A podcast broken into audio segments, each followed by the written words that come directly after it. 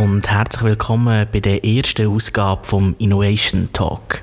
In diesem Podcast reden wir über Innovationen und Weiterentwicklungen. Das Ganze nach dem Motto witzig, wissenschaftlich, wissenswert. Mein Name ist Jona Weiermann von den Lifetime Studios und mein heutiger Gast ist niemand Geringeres als der bekannte holländische Tolpenbauer und Orsolweinbauer, der Rüd van Bimmelen. Herzlich willkommen, Rüd. Ja, herzlich willkommen, Herr äh, Weiermann, und äh, möchte mich an dieser Stelle schon mal bedanken, dass ich hier als Europäer in der kleinen äh, europäischen, aber trotzdem nicht europäischen Schweiz überhaupt äh, zu Gast sein darf. Es freut uns sehr, dass Sie da sind. Herr van Bimmelen, vielleicht kurz zu Ihrer Person. Sie sind 46, gebürtiger Holländer und auch Sie hat die Pandemie zur Transformation gezwungen. Kann man sagen, können Sie das kurz erläutern? Ja, kann ich in knappen Worten machen für Sie. Äh, wie gesagt, wir hatten ein schwieriges Jahr mit dieser Pandemie, vor allem die Kontakte zu unseren Kunden, zu unseren großen Kunden, konnten wir nicht aufrecht erhalten, wie das normalerweise ist, mit engen Kontakten. Und das hat uns zusätzlich auf die Idee gebracht, wir müssen neue Wege beschreiten, weil wir als Netherlands ja im Bereich der Tulpenzucht eine ganz große Marktnummer sind, global.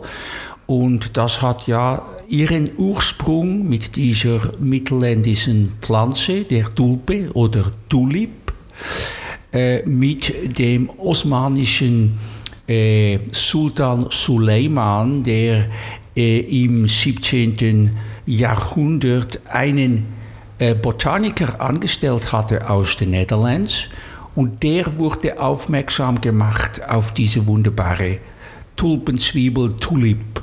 Und er hat dann diese Tulpe nach den Niederlanden gebracht und eine richtige Tulip oder eine Tulpenmanie ausgelöst. Und Sie mögen sich vielleicht erinnern, damals äh, wurden die Tulpenzwiebel ge äh, gehandelt an der Börse im Wert von einem Haus, von einer, an der Krachten hatten wir viele Häuser und äh, eine Zwiebel hatte das Wert von einem Haus. Eine unglaubliche. Unglaublich, die Dimensionen. Ja. Sind das Vorfahren von Ihnen, von der Familie selber? Nein, so weit zurück gehen wir nicht. Wir haben eigentlich mit Treibhauskulturen begonnen und äh, mit Früchte wir sind ja ein landwirtschaftlich sehr gut positioniertes Land in Europa, einer der größten Milchproduzenten auch in Europa. Und die Tulpenzucht war von meinen Urgroßeltern angefangen und meine Großeltern haben es dann zu richtigen Blu Blute, Blute gebracht, also okay. Blüte. Aber heute sind Sie ja nicht mehr in dem Tulpengeschäft.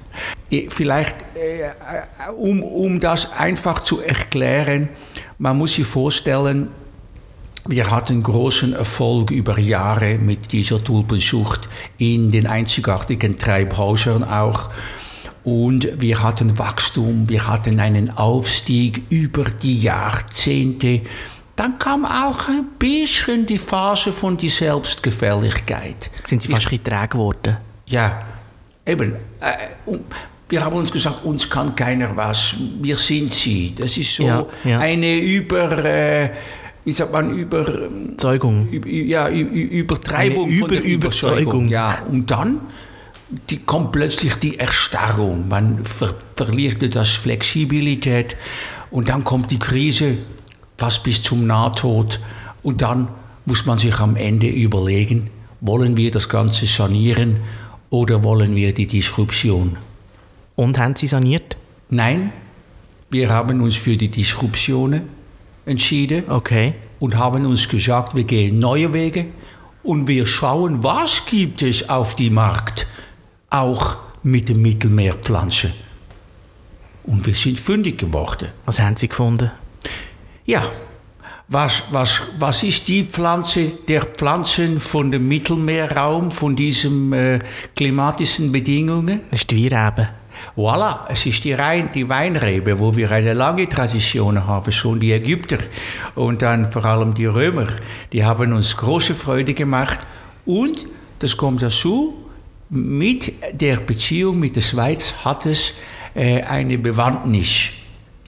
Was für eine denn? Weil meine Eltern ja immer regelmäßig in die äh, Schweiz Ferien gemacht haben mit dem Wohnwagen, das ist ja klar. Das ist ein Klischee fast ein bisschen. Ja, Sind Sie ins Tessin? Ja, aber wir, ich finde auch eine, eine Klischee muss nicht negativ behaftet sein. Das Es gibt Leben, auch posi- positive Klischees. das Leben ist ein Klischee. Ein, Sogar. Eine Geburt ist eine Geburt. Ist es ein Klischee? Ist eine Geburt eine Klischee? Oder? Ja. Und der, der Tod ja auch. Der Tod ist tot, fix, fertig und dann ist Ende. Also Sie haben kein Problem mit dem Klischee in dem Fall. Nein, ich, ich weiß nicht, ob das äh, jetzt ein Angriff ist auf, auf unsere Flachland. Nein, es ist natürlich so als Schweizer, Ja, wenn man immer ins Tessin... Klischee. Wenn man ins Tessin fährt, dann sieht man dort eben die Wohnwege, ganze Kolonnen, die Stau verursachen.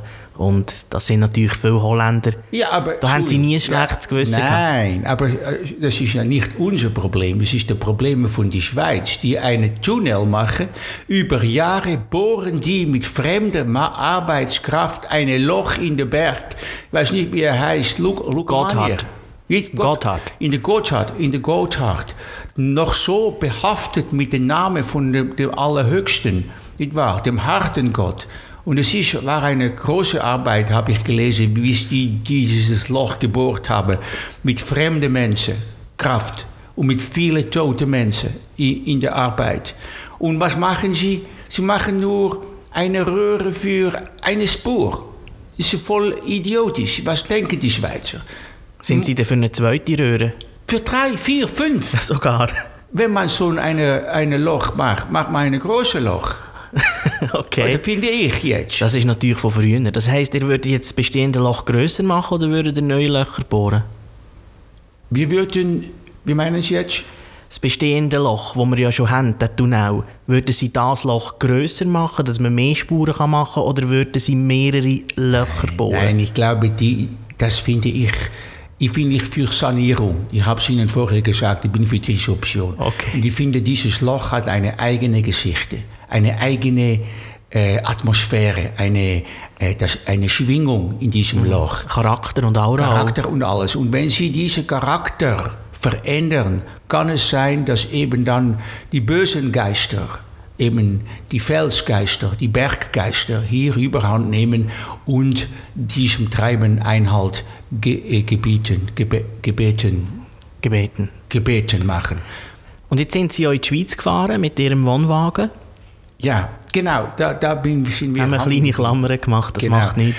Eben, meine Eltern, wie gesagt, wir sind da immer mitgegangen. Muss ich vorstellen, zum ersten Mal als Kind, ich war vielleicht vier Jahre alt, fünf, wo wir mitgegangen, mitgefahren sind und ich habe den Berg gesehen. Muss ich vorstellen, als Kind, man hat noch nie einen Berg gesehen. Ich, ich erinnere mich Splügen, wir sind über Splügen gefahren. Diese Via Mala-Schlucht. Wir sind in die Schlucht, mein Vater hat gesagt, komm mal, komm mal, schauen. Komm mal, Ruth. Jetzt siehst du mal eine, eine Schlucht. Hab geweint. Es war ein traumatisches Erlebnis mit diesem hohen Berg. Es war, es war wirklich, die Ferien waren im Eimer nachher in Italien. Am- Gerade so. Ja, aber vor, vor Italien machen wir immer zwei Wochen auf den schönsten Campingplatz und das darf ich sagen, das ist eindeutig. Vor Locarno, Campo Felice. Das kommen bei Ihnen Kindheitserinnerungen auf. Ja, total. Ich habe auch die erste Schweizerin ein bisschen näher kennengelernt, dann Aha. mit 13. Ja. Ja, ich erinnere mich noch. Fast ein bisschen verliebt. Ja, die El ich musste mir vorstellen, im Zelt. Im Zelt. Bei, äh, also die hatten Schweizer, Schweizer äh, Familie, hatten Ja. im, Zelt, wir hatten Wohnwagen. Wir waren natürlich ein bisschen begehrt als Nederlands. Ja. Gut, wir waren bleich. Oder die Schweizer war schon ein bisschen brauner. Sind vielleicht auch schon ein bisschen dort im Tessin? Ja, und dann haben mich die Eltern eingeladen und nachher sind wir noch ein bisschen länger geblieben mit, mit der Freundin. Also, äh, ja, und die habe dann gesehen, im Kühlschrank waren immer Flaschen drin, aber leer, leere Weinflaschen. Und ich habe gesagt, hey, warum macht ihr leere Weinflaschen? In den Kühlschrank? Ja. Das macht ja keinen Sinn. Genau, aber sie hat gesagt, nein, das ist für Gäste, die nichts trinken wollen. ja, die Schweizer waren, hatten auch Humor. Aber das war einfach ein Spruch, nehme ich an. Oder, oder haben sie es wirklich gemacht? Äh, damit, damit der Besuch fragt, ob man einen guten Gag hat. Ich, das weiß ich nicht mehr so genau, wie, was wir da Aber ist aus dieser Beziehung oder aus dieser Bekanntschaft etwas geworden? Äh, in dem Sinne war es nur eine Fl fluchtige, ein Flucht, eine Flucht in, ja. in, in die Liebe. Es okay. war flüchtig. Es war flüchtig, eine flüchtige Bekanntschaft. Ja, wie das halt ist, man ist jung und zum ersten Mal, die, die, wenn man sich zurückerinnert, schon unglaublich, was dafür für Hormone ausgeschüttet werden. Ja. Auch, auch Gefühle. Gefühle. Wie ist es bei den Pflanzen? Pflanzen haben die auch Gefühle? Ah, genau, wir, wir, wir müssen zurückkommen wieder zu der Pflanze. Und Pflanzen haben ein Leben, genauso wie ein Mensch, ein Tier. Man kann es noch wissenschaftlich nicht belegen im modernen Sinn. Aber wenn Sie denken, was mit der Genetik, was mit Genpflanzen. Photosynthese? Ja, das, sind, das ist ein Leben. Ist Photosynthese eine andere Art von Inkarnation? Ja, ja würde ich jetzt sagen, Photosynthese ist ein Teil der Inkarnation. Die, die, der Hauptteil von der Photosynthese ist das Licht, das sich ja bricht in dem violetten Spektralbereich, das über die sensorischen Abhängigkeiten immer auch einen Input haben in die Überlegungen von dem Blattgrün. Das ist immer so gewesen. Aber ist die Photosynthese nicht auch der Prozess, wo Pflanzen, wenn sie verwölkt sind, wieder macht, dass sie kommen? Oder ist das etwas anderes? Habe ich da eine Verwechslung? Ja, die Photosynthese wird oft noch falsch verstanden. Sie hat sich auch stark verändert. Das sieht man ja auch. Es gibt ja kaum noch Fotografiegeschäfte. Äh, die sind auch weg heute. Die Digitalisierung hat hier äh, Kodak. Denken wir an Kodak. Das ja. ist ja, wer denkt noch an Kodak? Vor 30 Jahren war der Kodak überall. Ja. Heute ist überall Fuji. Genau. Fuji hat es richtig gemacht. Sie haben eben auch gemerkt, werden wir einen Sanierungsfall oder machen wir Disruption? Das dreht sich alles ein bisschen um das Binnen. Sie sind hier ein Hardliner, was das angeht. Ja, ich bin Hardline, wenn es um, um, auch um die monetäre Situation geht, nicht wahr? Dann muss man einfach das machen, was dann am Schluss am ökonomischsten ist. Ja, man kann nicht nur investieren. Es muss auch einen Return on Investment geben, ja. nicht wahr? Es muss oder? Aber von dem her gesehen sind wir ein Game Changer. Ja. Jetzt müssen Sie aber noch schnell erläutern, was Sie jetzt genau gemacht haben. Wir sind bei den Weinreben. Jetzt ja. sind Sie ins Tessin gefahren. Das hat ja mit der Schweiz zu tun. Und im Tessin ist ja etwas ganz Interessantes noch passiert mit den Önologen, wenn ich das richtig verstanden habe. Genau, wir sind dann jeweils immer über das Rheintal gefahren und hatten hier eben enge Beziehungen auch zu den äh, äh, wenn man Pause gemacht hat, kleine Maienfelder, Rotwein getrunken und man ist in Kontakte gekommen. Die Bündner Herrschaften waren uns natürlich näher als, sagen wir jetzt, die, die, die, die welschen Weinbauer, weil Bündner Herrschaften tönt ein bisschen äh, königlich. Ja. Und äh, die haben uns dann geholfen, dass wir diese Rebe, eine spezielle Rebe, entwickeln konnten im Labor mit der Unterstützung von neuesten technischen äh, Errungenschaften für eine Orsol-Produktion äh, in, äh, in dem äh, sehr modern gestalteten Treibhaus. Herr van Bimmelen, wo Sie dort äh, die ersten Berührungspunkte gemacht haben mit dem Wein im Tessin oder im Bündnerland, was hat das bei Ihnen als Dolpenzüchter verursacht? Ja, wie gesagt, das Bündnerland, man muss es präzisieren, das ist die Bündner Herrschaft, das ist vor Graubünden, das ist eben vor allem der Blauburgunder und wir haben gesagt Blaublut, passt zu Netherlands. Okay. Wir haben auch ein bisschen... Die Adeligen. Genau, wir haben auch das Blaublut drin und dann natürlich die, die Erde. Die, die, das ist ja Sand, das ist Kalk, das ist Ton, das ist die Erde, ganz zentral, was die Rebe angeht. Und da hatten wir eigentlich an einem wunderbaren Abend die Idee, wir probieren es. Wir probieren es und haben uns dann an die Arbeit gemacht, zu versuchen, eine Rebe zu nehmen, die äh, ja dann nicht der Witterung ausgesetzt ist, also mit Mehltau, mit anderen Parasiten, die der Rebe böse herkommen. Da haben Sie äh, sein Treibhaus genommen? Da haben wir es von Anfang an gedacht, wir machen es mit der, mit der Treibhaustechnologie mit äh, und dann, das ist dann schon ein bisschen diffiziler zum Erklären, wie das genau funktioniert. Aber die Verbindung ist geblieben mit der Bündner Herrschaft. Ja. Und die Idee, die ist ihnen gekommen in diesem Bündnerland und sie haben dann ein bisschen studieren, können die etwas machen? Ist das wirtschaftlich? Wie lange ist es gegangen, bis die Idee gestanden ist und das Konzept? Ja, das ist ein Prozess gewesen. Zuerst haben wir versucht, die kulturellen Unterschiede herauszufiltern.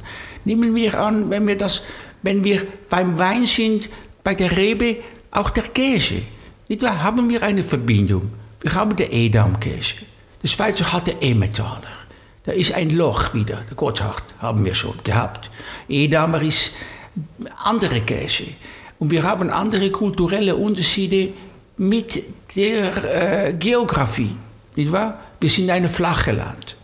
Der höchste Punkt bei uns ist der, der Autobahnzubringer äh, nach Rotterdam, jetzt ganz neu gebaut mit 132 Meter über Meer.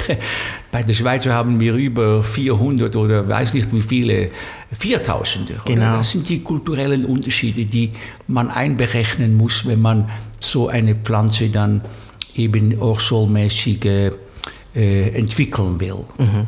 Ich denke, wir könnten noch sehr lange über das reden. Wir kommen aber leider schon langsam zum Schluss von dieser ersten Ausgabe. Ich will ich frage Sie, Herr van Wiemelen, sind Sie wieder dabei, machen wir einen zweiten Teil, wo wir in Details eingehen, wie das funktioniert in diesen Treibhäusern?